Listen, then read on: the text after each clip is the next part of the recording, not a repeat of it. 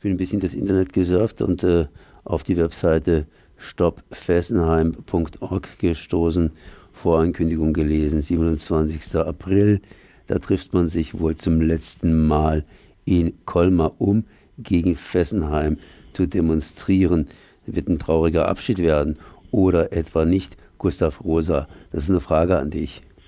Äh, also die Information stimmt zur Hälfte. Äh, vorher findet im Breisach auf deutscher Seite eine äh, Aktion statt. Um 10.15 Uhr ist ein Schiff gescheitert, ein Ausflugsschiff.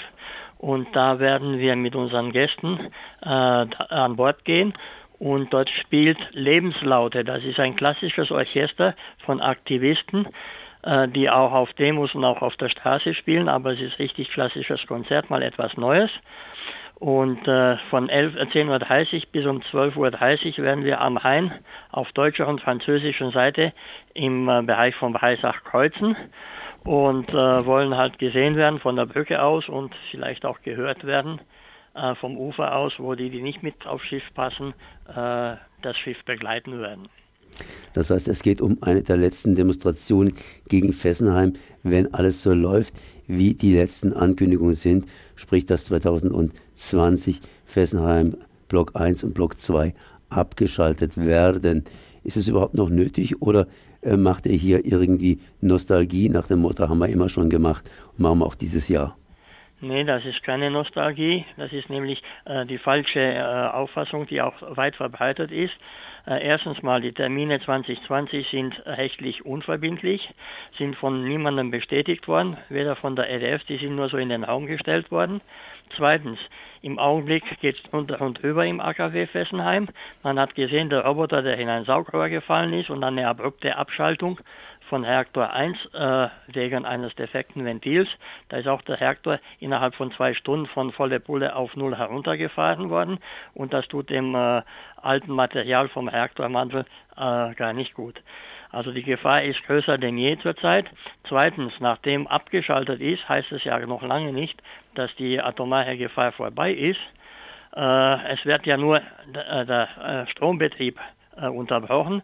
Die Brennelemente werden dann ins äh, Abkühlbecken, Abklingbecken äh, ausgelagert. Da strahlen sie noch weiter für ein paar Jahre. Und äh, das angedachte Technocenter, das zwar von deutscher Seite nicht gewollt ist, ist von der ÖDF immer noch im Gespräch. Und dann kommen wir nämlich aus dem Regen in die Traufe, wenn es dann eine, eine Fabrik oder ein Fabrik, muss man das nennen, gibt, die atomaren äh, Teile aus äh, AKWs aus ganz äh, Europa äh, zerschneiden, also klein, klein, zerteilen soll und dann wieder wieder äh, irgendwo hin zur Entsorgung führen soll. Also das hat nichts mit Nostalgie zu tun, wie gesagt, äh, die Gefahr besteht heute mehr denn je. Das heißt, man müsste fast den Namen ändern, aber zuerst, also das heißt Stopp Fessenheim, aber zuerst einmal muss Fessenheim abgeschaltet werden. Nochmals die Frage, das heißt, äh, ihr nehmt an, dass Fessenheim äh, wohl vielleicht unter Umständen doch nicht 2020 abgeschaltet wird.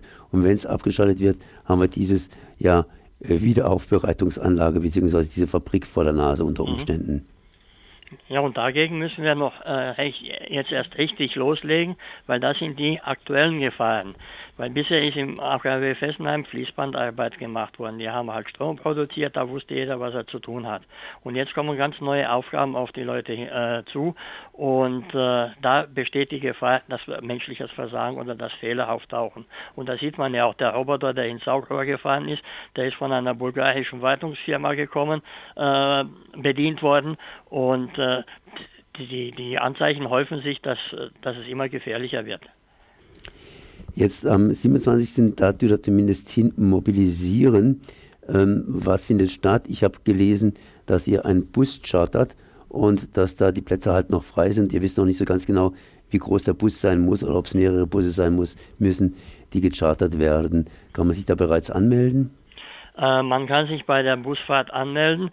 Das ist der Frieder Müller oder am besten unter der E-Mail-Adresse MOMA für Montagsmahnwache at proalterna.eu. Äh, weil das, äh, der Bus ist geschaltet für das Instrumente und für das Orchester, aber äh, es ist noch Platz für Mitfahrgelegenheiten. Und in Fortsetzung unseres Programms ab 12.30 Uhr, 13 Uhr fahren wir dann von Breisach nach Colmar und sind mit dem Bus und mit Begleitkolonne, mit Autos wo es auch Mitfahrgelegenheiten gibt, kommen wir dann um 14 Uhr in Colmar an und nehmen teil am Programm der, unserer französischen Mitstreiter. Wie sieht das Programm etwa aus? Also Treffpunkt ist um 12 Uhr auf dem Rathausplatz. Dann wird es eine kleine Demo oder einen Umzug durch Colmar geben. Äh, fest steht, um 15 Uhr gibt es nochmal ein Konzert äh, vor dem Kaufhaus, also Koifus heißt das auf, auf, äh, auf äh, aus Elsässisch und äh, das ist in der Innenstadt von äh, Colmar. Da soll Lebenslaute noch ein zweites Konzert geben. Wie gesagt, damit es auch ein bisschen einen seriösen Eindruck erweckt. Wir sind nicht immer nur Querulanten oder, oder Liedermacher. Da spielt auch klassische äh, Musik und äh, gegen, äh, gegen Atomkraft. Tja, dann danke ich mal Gustav Rosa für diese Informationen. Näheres gibt es natürlich immer noch auf der guten alten Webseite stoppfessenheim.org nachzulesen. Merci. Alles klar.